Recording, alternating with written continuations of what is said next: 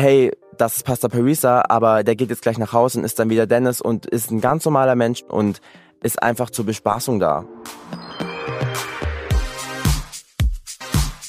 Na Jungs, schon mal Lust gehabt, euch als Frau zu verkleiden? Schickes Kleid anziehen, dick Make-up drauf machen, Fake Brüste umschnallen vielleicht? Also ich finde so ein flashy Auftritt total spannend, aber ich hatte noch nie das Verlangen, mich so als Diva zu verkleiden, einen Auftritt als Drag Queen hinzulegen. Vielleicht wäre es mir einfach ein bisschen zu viel Veränderung, ne? zu extrem die Verwandlung.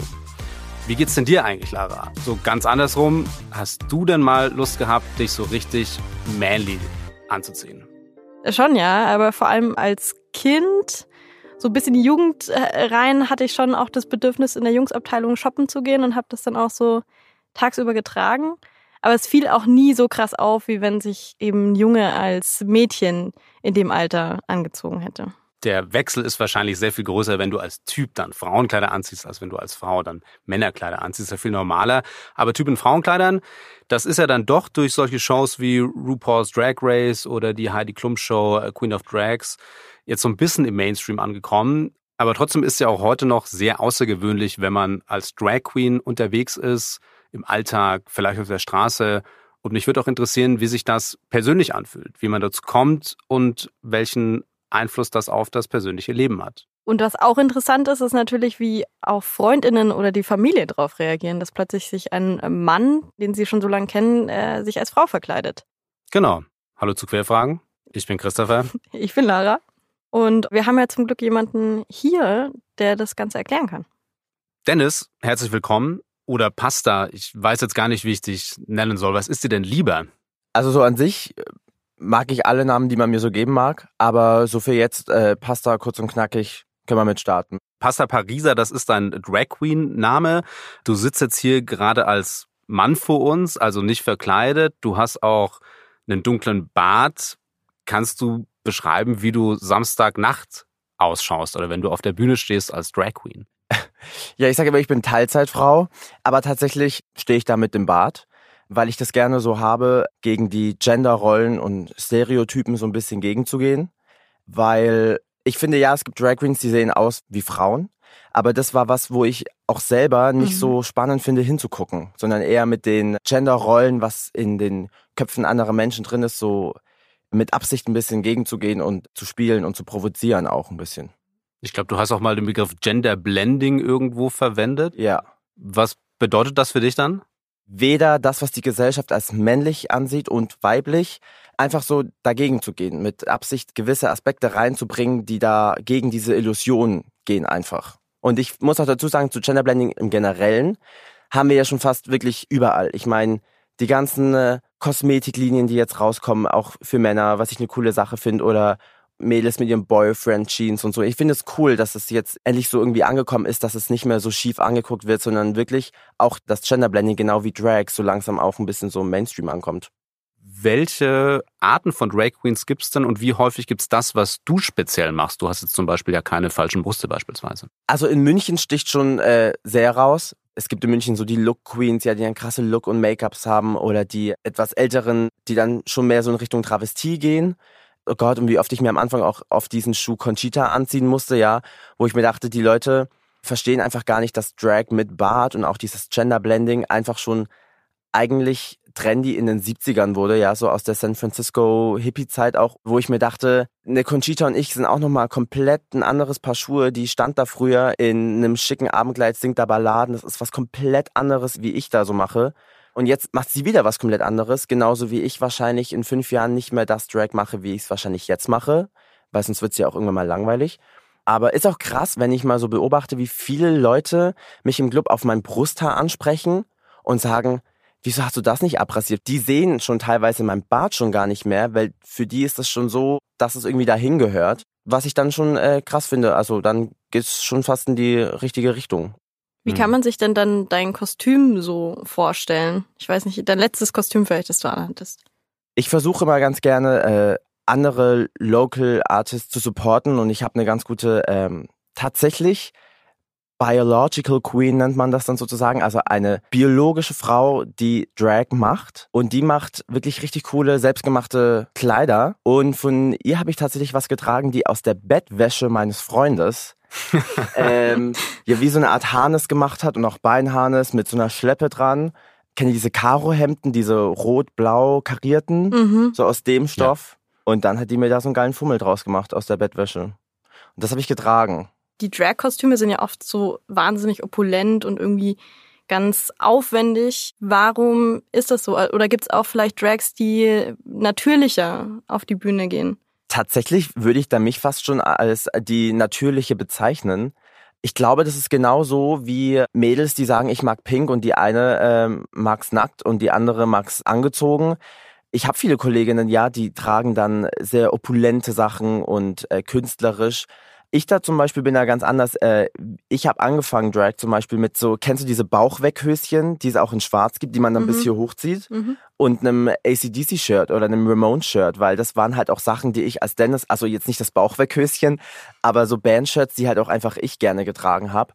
Und so hat es dann äh, irgendwie angefangen. Und ich finde, dass Drag nicht immer unbedingt bedeuten muss, opulent und extravagant, weil es bedeutet ja dressed as a girl. Und äh, wenn du dann aber dir einen einfachen Stiftrock mit einem Crop-Top anziehen möchtest, dann why not? Das ist alles Drag. Mhm. Wie bist du denn zu deinem Charakter eigentlich gekommen? Also Pasta Parisa ist ja jetzt nicht unbedingt der gängigste Name. ähm, wie kam es dazu?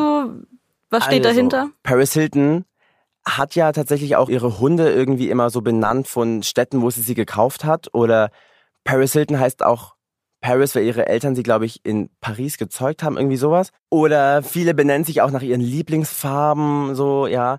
Aber ich zum Beispiel, so meine Lieblingsfarbe ist schwarz, ja. Und geboren oder aufgewachsen bin ich in dem 300 Einwohner Kaff bei Marzofen. Und da Black bei Marzofen irgendwie nicht so geil klingt wie Pasta Parisa, dachte ich, okay, es muss irgendwas anderes her. Und dann war es eigentlich ganz schlüssig, weil Pasta ist halt einfach mein Lieblingsessen.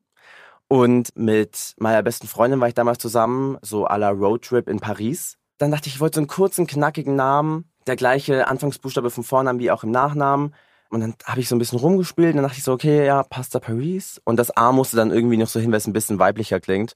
Wenn jetzt Christopher am Samstag Bock hätte, sich als Drag Queen mal aufzumotzen, hättest du dann Tipps, wie er das machen könnte? Also welcher Charakter zu ihm passen würde?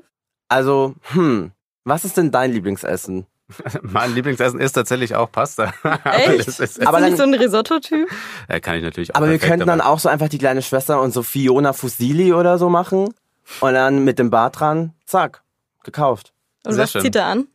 Ah, du kriegst von mir was. Alles easy. Vielleicht dieses äh, Flanell. Ja, die Bettwäsche, Bettwäsche. Kostüm. Fiona Fusili, Ja. frisch aus dem Bett. Als Drag Queen musst du ja auch so auf deinen Körper achten. Also ich habe auch mal dein Instagram-Profil angeguckt. Oh Gott, und du bist ja, Ich habe auch angeschaut. Nein. Sehr heiß. man muss sich ja vorbereiten, du. ähm, und da sieht man ja, also du bist schon auch sehr freizügig unterwegs. Achtest du jetzt auch richtig krass auf deinen Körper, dass das irgendwie alles so sitzt und so bleibt, wie es jetzt ist? Null. Ich muss dazu sagen, mein Name ist Programm. Pasta könnte ich zwei Kilo am Tag, wirklich. Und ich muss dazu sagen, den einzigen Sport, den ich jetzt mache, ist Drag. Tatsächlich, auf der Bühne kann ich plötzlich irgendwie äh, die krassesten Moves und alles, aber dann privat doch schon eher faul. Und bevor wir jetzt noch gleich ein bisschen ausführlicher über Auftritte sprechen, wer da im Publikum sitzt, äh, wer sich dafür interessiert, wie die Szene aussieht und die Community, würde ich gerne noch mal erst ein bisschen mehr über dich wissen, weil ich beispielsweise verkleide mich nicht als Frau und ich habe persönlich jetzt auch noch nie den Riesendrang gespürt, mich als Frau zu verkleiden. Ja. Bei dir ist das irgendwann mal aufgetaucht. Vielleicht kannst du sagen, wann war der Moment, wo du dachtest, ich finde Frauenkleider wahnsinnig spannend und ich finde es auch wahnsinnig spannend, mein Geschlecht so zu wechseln. Also tatsächlich war ich schon so dieser typische kleine Junge, so mit fünf, sechs Jahren, der so sich mal den kleinen Fingernagel äh, lackiert hat, so mit dem Nagellack meiner Mom und dann mal ihre Bluse angezogen hat. Auch immer schon mehr so interessiert war an den Barbies meiner Schwester. Alle dachten, ich werde mal voll der Casanova. Hm, nee, eigentlich habe ich mich dafür einfach nur so sehr interessiert und äh, auch immer schon gerne verwandelt. Das war früher aber nicht immer nur unbedingt ins andere Geschlecht, sondern auch einfach mal so ganz klassisch mit dem Bettlaken über mich drüber und Gespenst gespielt oder mit dem Handtuch auf dem Kopf und da war ich ein, keine Ahnung, Monster oder was auch immer. Und tatsächlich hat es dann so weit geführt, dass ich mit 14 oder 15 ans Theater bin und dann auch tatsächlich mit 17 schon äh, an der Schauspielschule vorgesprochen habe und angefangen habe zu studieren dort und da natürlich dann in viele Rollen geschlüpft, auch schon an Häusern gespielt. Und tatsächlich gab es da diesen Moment, wo der Chef der Schauspielschule mir eine Rolle nicht gegeben hat von einem schwulen Mann tatsächlich, mit der Begründung, ich sei zu schwul dafür. Und ich fand das so eine krasse Beleidigung. Und dann habe ich als meine Abschlussrolle sozusagen eine Rolle von einer Transsexuellen gespielt. Und so bin ich dann rausgegangen tatsächlich auch und habe beim Theater dann auch alles hingeschmissen. Und dann auch später eben mit Pastor Parisa so was zu haben, wo du deine eigene Kunstfigur hast, die du irgendwie so aufziehen kannst und erstellen und spielen kannst, wie nur du es möchtest und dir kein anderer sagt, mach das mal mehr so, mach das mal mehr so. Dann ist aber als Kind, du hast gesagt, na, sich einen Laken überschmeißen, ist man ein Gespenst und viele Verkleidungen, die sind natürlich extrem viel akzeptierter gesellschaftlich als das, was du jetzt machst. Ne? Also ja. zu sagen, ey, ich bin jetzt eine Drag Queen und ich exponiere mich in der Art und Weise, ist ja schon so ein Schritt, den man da gehen muss. Also den ja. man auch, glaube ich, überzeugter gehen muss. Total. Also ich glaube, als Drag Queen musst du schon so eine gewisse Selbstsicherheit mitbringen, weil sonst gehst du da ganz schnell unter gegen den Gegenwind, den du tatsächlich auch kriegst. Ich glaube tatsächlich, dass viele vor Drag Queen oder tatsächlich gibt's ja auch Drag Kings, Frauen, die sich als Männer verkleiden, sage ich jetzt mal, Angst davor haben, das zu machen oder irgendwie äh, Angst davor haben, sich das anzugucken, weil sie ähm, viele mit ihrer Sexualität sich auch nie trauen würden, irgendwie so auszuprobieren. Mhm. Damit will ich jetzt nicht sagen, dass Drag immer unbedingt was mit Sexualität zu tun haben muss, aber viele fühlen sich angegriffen, wo ich mir denke so, was ist dein Problem? uns gibt und Drag Queens haben, wenn man die Geschichte mal zurückverfolgt, haben so vieles für die, ich sage jetzt mal, die kommerzielle Welt auch einfach ermöglicht. Kannst du da ein Beispiel nennen? Also was, was man vielleicht heute nicht bedenkt, dass es vielleicht von Drag herkommt? Tatsächlich, das läuft ja eigentlich schon zu Shakespeare-Zeiten zurück, dass früher am Theater nur Männer engagiert werden durften und die tatsächlich auch die weiblichen Rollen gespielt haben. Romeo und Julia zum Beispiel waren früher zwei Männer und der eine als Julia war verkleidet. Das war schon Drag. Und Frauen wie Madonna oder Lady Gaga machen nichts anderes wie Drag, weil es ist das überspitzte Darstellen der weiblichen Persona und damit gespielt. Mhm. Und ich finde, dass RuPaul in Amerika angefangen Türen für so viele neue Künstler aufgemacht hat und das finde ich schon eine Nummer. Vielleicht muss man einmal ganz kurz dazu sagen, ich glaube, es gibt ganz oft die Verwechslung zwischen Drag und Transsexualität tatsächlich. Ja. Das ist witzig, wenn du, wenn du irgendwie ein Mann bist, der schwul ist und dann noch Drag machst. Du musst dich irgendwie so zweimal bei deiner Familie outen. Einmal hast du so das Outing so, äh, hey Mom, ich bin schwul. Mhm. Und dann mhm. noch so, ähm, hey Mom, ich bin Teilzeitfrau. ich bin wahnsinnig gerne Mann. Ich habe wahnsinnig gern einen Bart. Ich habe wahnsinnig gern nicht mal eine Periode. ähm, Verstehe ich auch. Ich bin wahnsinnig gern ein schwuler Mann, der nach dem Drag-Gig ja nach Hause geht und das alles in den Schrank packt und einfach froh bin, im richtigen Körper geboren zu sein. Und viele verstehen nicht, dass Transsexueller zu sein bedeutet, du bist einfach und du merkst es im falschen Körper gefangen und du möchtest da eigentlich gar nicht hin. Und viele, die ähm, wirklich transsexuell sind, die wollen mit Drag auch gar nichts zu tun haben, weil für die ist es was viel, viel, viel Wichtigeres zu sagen, ich will mich nicht verkleiden, sondern ich will das wirklich sein und eben nicht spielen. Mhm. Und das ist, glaube ich, der Unterschied. Nun sagst ja trotzdem, dass du dann Teilzeitfrau bist. Kannst du dich beschreiben, wie bist du als Frau? Es ist nicht unbedingt, dass ich dann sage, okay, ich bin jetzt Frau. Ich kreiere dann eher so meine eigene Superheldin und werde dann genau zu einer von diesen Frauen, die mich eben sehr geprägt haben und einfach mal auf die Kacke hau und Sachen aussprechen würde, die jetzt Dennis zum Beispiel nicht aussprechen würde. Und für Sachen auf die ähm, Straße gehe, wie zum Beispiel an CSDs, wo es mehr Nachdruck hat, wenn es eine Pasta Parisa macht, wie wenn ähm, ich da jetzt mit meinem Kordhemd daherkomme. Braucht dann deine Verwandlung auch gar nicht so viel Zeit wie bei anderen? Man hört ja immer so, das dauert irgendwie drei, vier Stunden oder was? Ja. Wie same. viel Aufwand ist das? Drei, vier Stunden. Echt? Ja. Krass. Ja, es ist, also ich, das Kostüm an sich ja anziehen, äh, braucht ja nicht die große Zeit, sondern einfach die äh, Verwandlung an sich. Also wenn du mir jetzt mein Zeug hierher schmeißen würdest und würdest sagen, so komm, du hast jetzt eineinhalb Stunden, dann würde ich dich hassen und würde es wahrscheinlich schon schaffen. Aber ich hetze mich nie und nehme mir wirklich gerne vier Stunden vorher raus. Auch einfach, damit ich mich A nicht hetzen muss und B halt da auch gerne Spaß dran haben möchte. Für mich ist tatsächlich das Coolste in Drag zu gehen, die Verwandlung an sich. Klar hast du mal Tage, wo du denkst, boah, jetzt schon wieder schminken und die ganze Spachtelmasse da reinhauen. Aber es macht schon auch tatsächlich Spaß, die Verwandlung selber zu sehen und äh, dabei Musik zu hören, sich vielleicht mal einen Sekt reinstellen und einfach Spaß dabei haben auch. Spaß bei der Arbeit. Kannst du kurz beschreiben, wie der typische Auftritt aussieht? Wenn wir jetzt so von so einem, ich sag jetzt mal 0815 Pasta-Auftritt sprechen, ja, der einfach nur dir gute Laune mitgeben soll, dann äh, sehr dancy eigentlich. Witzige Lip-Sync-Shows, also wo auch so ein Voice-Over mit reingeschnitten wird oder so. Letztens erst dieses äh, Barbara Schöneberger-Ding noch mit reingehauen, einfach noch so ein bisschen anzuecken und dann wurde es auch wieder ein bisschen politisch. Und natürlich verliere ich auch mal das ein oder andere Kostümteilchen. Ich weiß nicht, wie oft machst du das denn?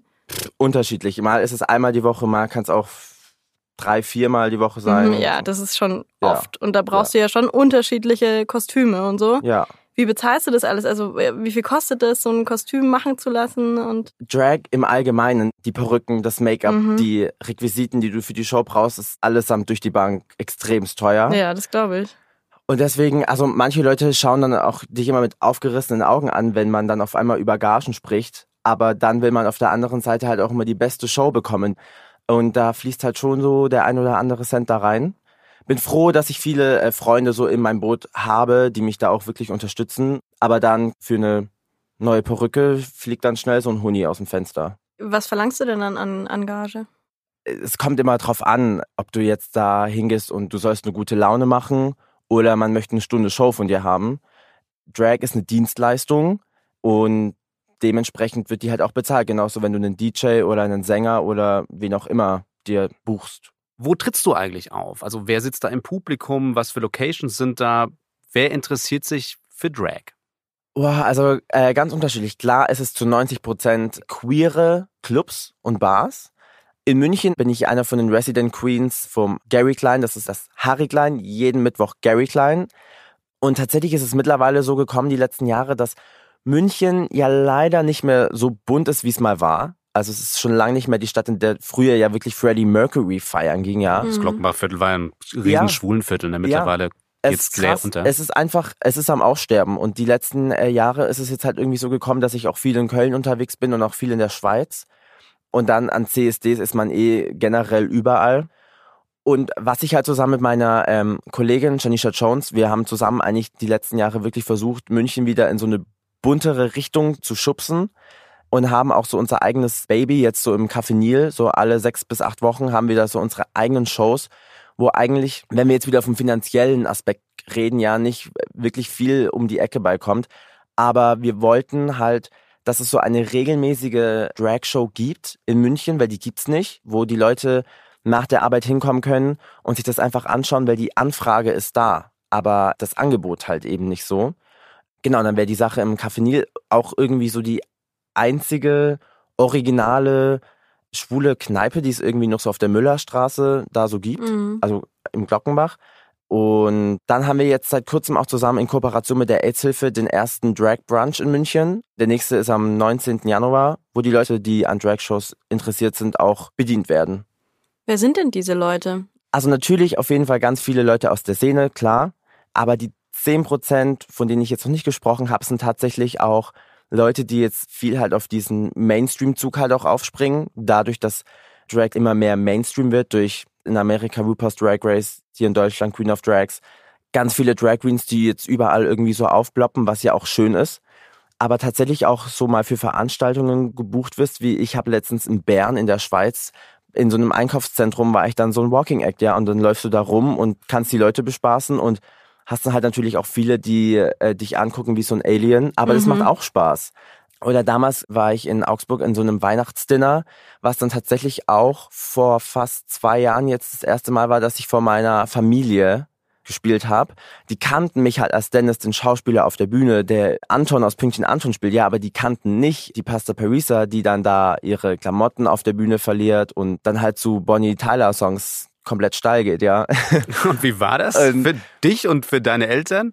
Ich war so krass aufgeregt. Aber als meine Mom danach gesagt hat, du warst die Beste und Schönste, dann äh, war, war alles ähm, easy. Sind denn Menschen toleranter Drag gegenüber geworden oder ist das immer noch sehr fremd für viele Menschen? Ich glaube, dass es schon in eine richtigere Richtung geht.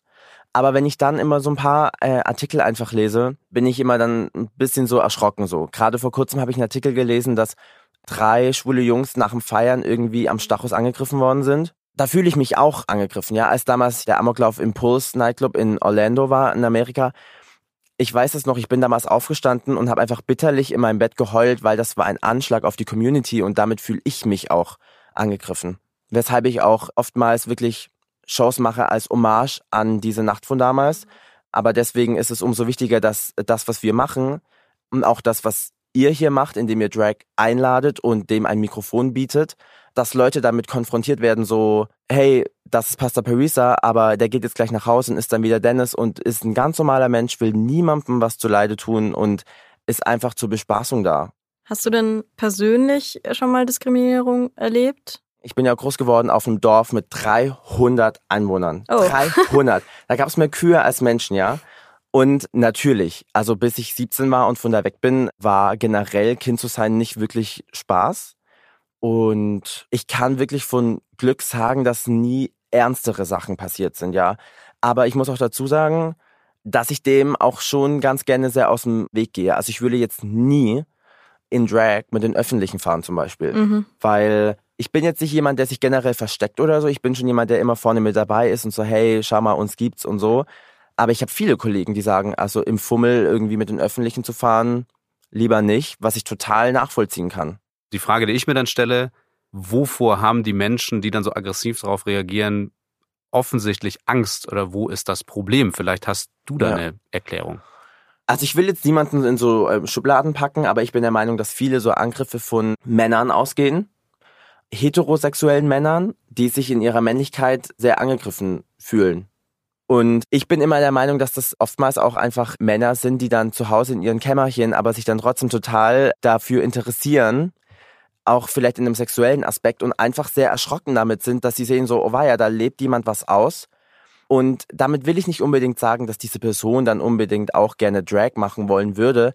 Aber ich glaube einfach, dass man irgendwie Hass immer in sich selber hineingefressen hat und den Hass, den man vielleicht auf sich selber hat, auf andere, ich sag jetzt mal, Randgruppen projizieren muss, um irgendwie äh, Druck auszulassen. Ich muss auch ehrlich gesagt sagen, dass als damals in Deutschland diese ganze Flüchtlingskrise angefangen hat, ja, wurde auch meiner Meinung nach, und jetzt werden wir sehr politisch, der Hass auf Schwule ein bisschen weniger, weil viele Leute immer eine spezielle Gruppe brauchen, um ihren Frust auszulassen. Und es waren früher eben äh, Leute mit einer dunkleren Hautfarbe, dann waren das eine Zeit lang Schwule und Lesben und dann bis heute sind es oft dann äh, Flüchtlinge, bis wieder irgendeine andere Gruppe von Menschen kommt, wo die Leute ihren Hass draufwälzen können. Und das ist sehr ätzend, als jemand, der in dieser Randgruppe lebt. Ich finde es eine total spannende Beobachtung. Was ich auch spannend fand, war, dass du gesagt hast, Heteromänner. Kennst du denn Heteromänner, die Drag machen? Tatsächlich ja. Sheila Wolf ist eine Drag Queen aus Berlin, tatsächlich hat Frau und zwei Kinder und ist als Beruf Drag Queen und gibt bestimmt noch mehr. Aber persönlich kennen jetzt nicht.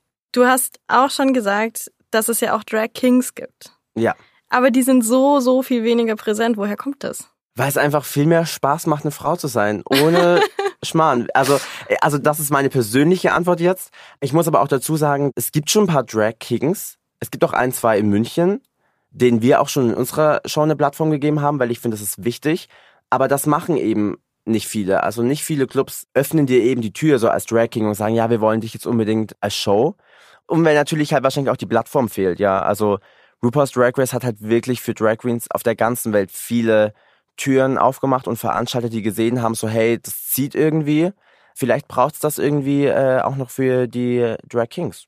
Nun ist ja die große Frage, wie du hast Mainstream angesprochen und ja. solche Shows wie RuPaul's Drag Race und ja. die Pro7-Show Queen of Drags, das ist dann wirklich so ein Mainstream-Format, aber ja. auch so einem heteronormativen Kontext natürlich. Die Frage, die ich mir stelle, welche Art und Weise will man dann doch für sich bleiben in der Szene mhm. und in welcher Art und Weise fühlt man sich Dinge weggenommen?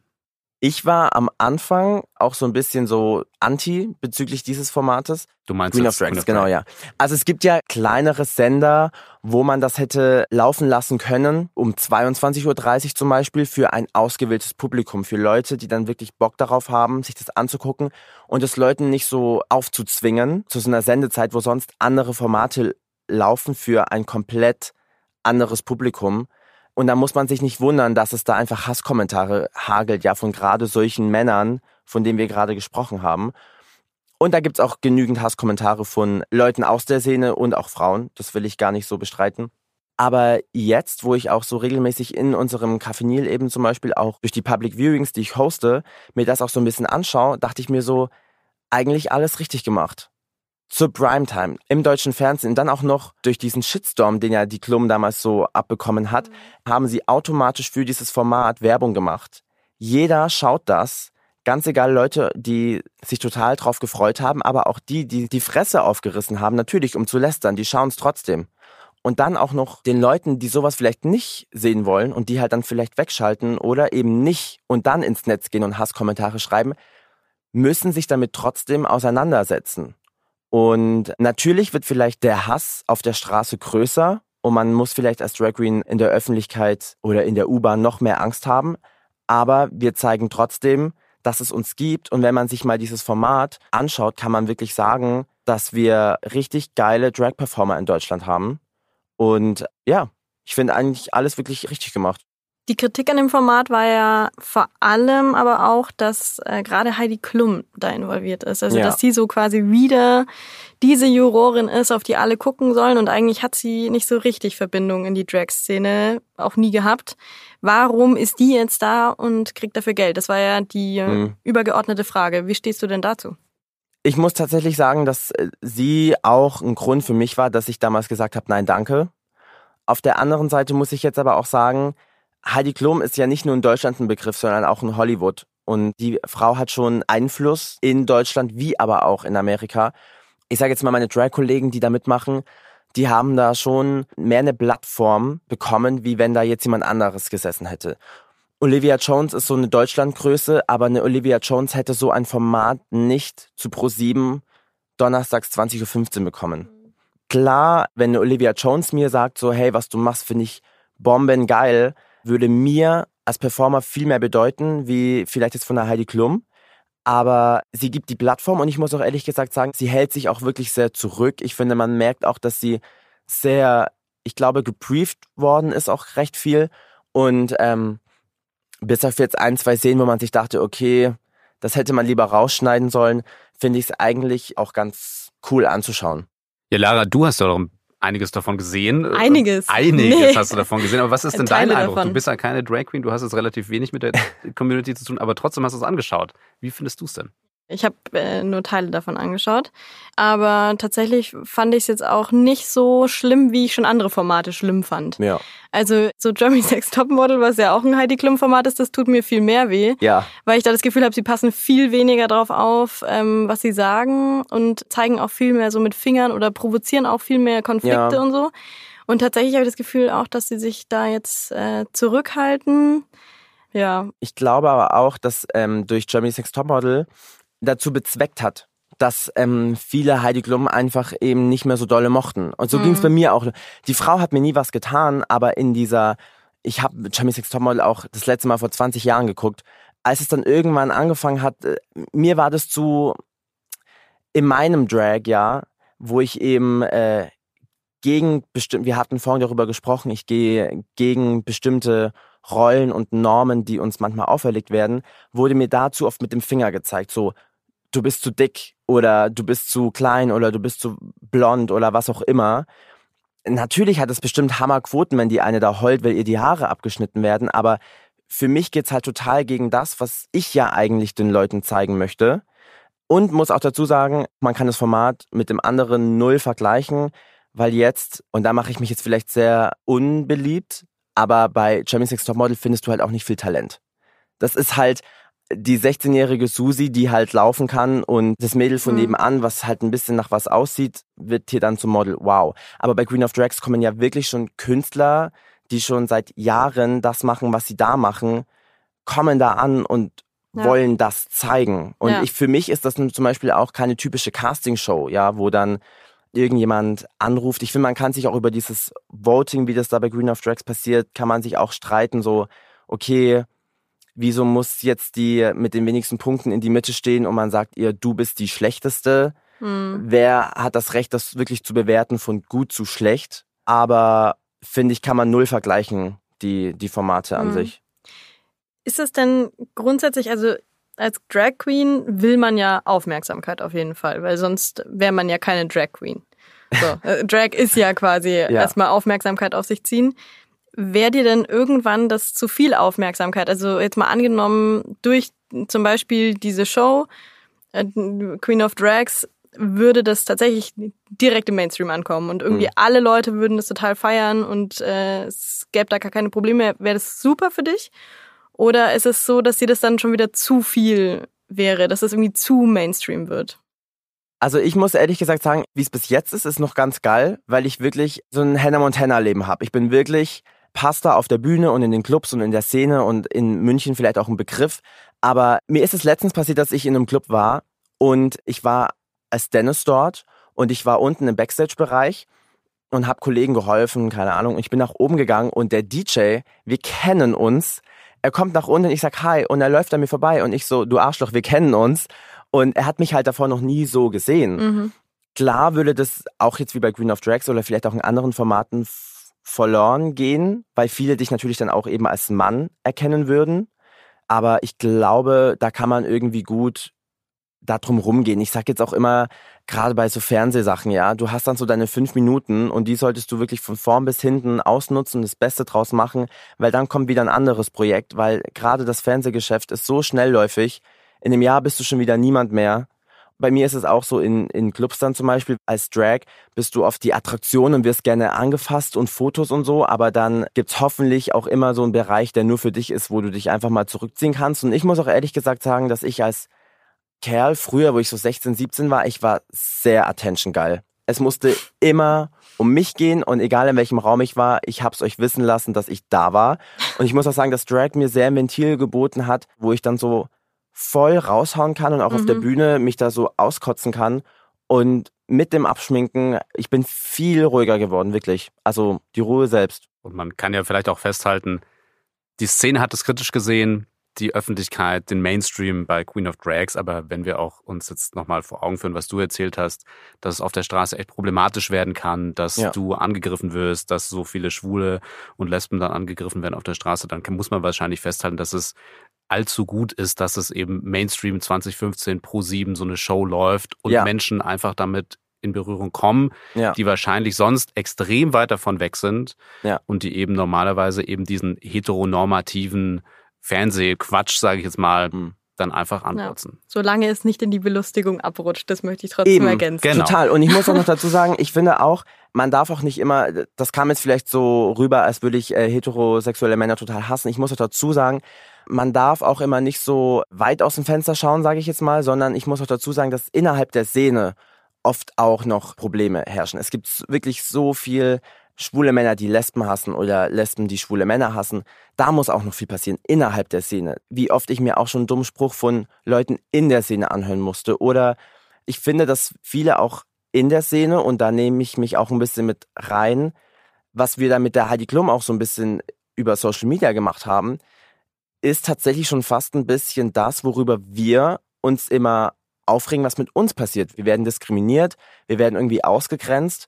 Deswegen stehe ich da, seitdem ich mich jetzt so ein bisschen damit befasst habe, auch ein bisschen anders gegenüber, weil natürlich hätten wir uns da alle gern jemanden gesehen wie eine RuPaul in Amerika, aber ist halt hier eben nicht gegeben. Und wieso gibt man nicht neuen Leuten eine Chance und macht mit anderen Menschen genau das, was mit uns gemacht wird, was uns immer so krass aufregt, ja? Also dieser, dieser Hass und Ausgrenzung haben wir eigentlich genau das gleiche mit der Heidi da gemacht. Genau, Sensibilität auf Ja. allen Ebenen ist tatsächlich, glaube ich, angesagt und äh, zu akzeptieren, wenn Menschen auch Dinge tun, die einem vielleicht äh, nicht in den Kram passen. Mich würde abschließend noch interessieren, welche Rolle eigentlich Drag Queens in der queeren Szene haben. Der Trend geht natürlich jetzt dadurch, dass es mehr Mainstream wird, auch dahin, dass du immer mehr Leute auch erreichst, die sagen, ach, ich klebe mir jetzt auch Wimpern an und ziehe mir hohe Schuhe an, ich bin jetzt auch eine Drag, weil viele sehen das dann immer so als so eine Szeneprominenz an, was es auch ein bisschen ist. Aber das sollte nicht der Grund sein, weshalb du es machst. Du solltest es nicht für deine Instagram-Follower-Zahlen machen oder für deine Free Drinks im Club, sondern weil, weil du tatsächlich auch ein bisschen eine Repräsentantin bist ich fühle mich zum Beispiel auch immer sehr repräsentabel für eben die Clubs, in denen ich regelmäßig bin. Bin auch sehr froh, eben da im Gary Kleine Rolle zu spielen, die sich wirklich für coole Sachen einsetzen. Oder was ich damit äh, meiner Kollegin im Café Nil aufgezogen habe. Wenn ich jetzt eine Drag Queen bin und ich verhalte mich überall, als würde mir die Welt gehören, dann kommt doch niemand zu meinen Shows, weil sie mich einfach kacke finden. Deswegen, äh, wie ich vorhin schon gesagt habe, du gestaltest da schon irgendwie so ein bisschen deine eigene Superheldin und Superheld und ähm, wenn du den aber halt auch nicht zu einem Superheld und Superheldin machst, dann bist du halt nachher nur einfach ein gemeiner Mann in Frauenklamotten. Ja, das stimmt absolut. Ja, dann vielen Dank dir, Superheldin äh, Pasta, dass du uns so viel erzählt hast über ähm, deinen Weg zum Drag, wie die Szene aussieht und äh, wie du dazu stehst, dass das auch ein bisschen Mainstream geworden ist. Ja. Vielen Dank. Gerne. Also Lara, dann auf zur nächsten Show von Pasta Pariser, oder? Ja, ich bin voll dabei. Nächstes Wochenende. Top, dann Kalender checken und los geht's. Und euch vielen Dank fürs Zuhören dann erstmal. Vielleicht seid ihr auch da bei der nächsten Show. Mal gucken. Wir freuen uns auf euch. Wenn ihr Feedback habt für den Podcast oder uns sonst irgendwie ein Thema zukommen lassen wollt oder so, das wir hier besprechen sollen, dann schreibt uns gerne auf info.jetzt.de eine Mail. Auf Instagram, Facebook, Twitter. Wir haben ja viele Kanäle. Ihr findet uns dann garantiert. Und euch vielen Dank fürs Zuhören. Genau.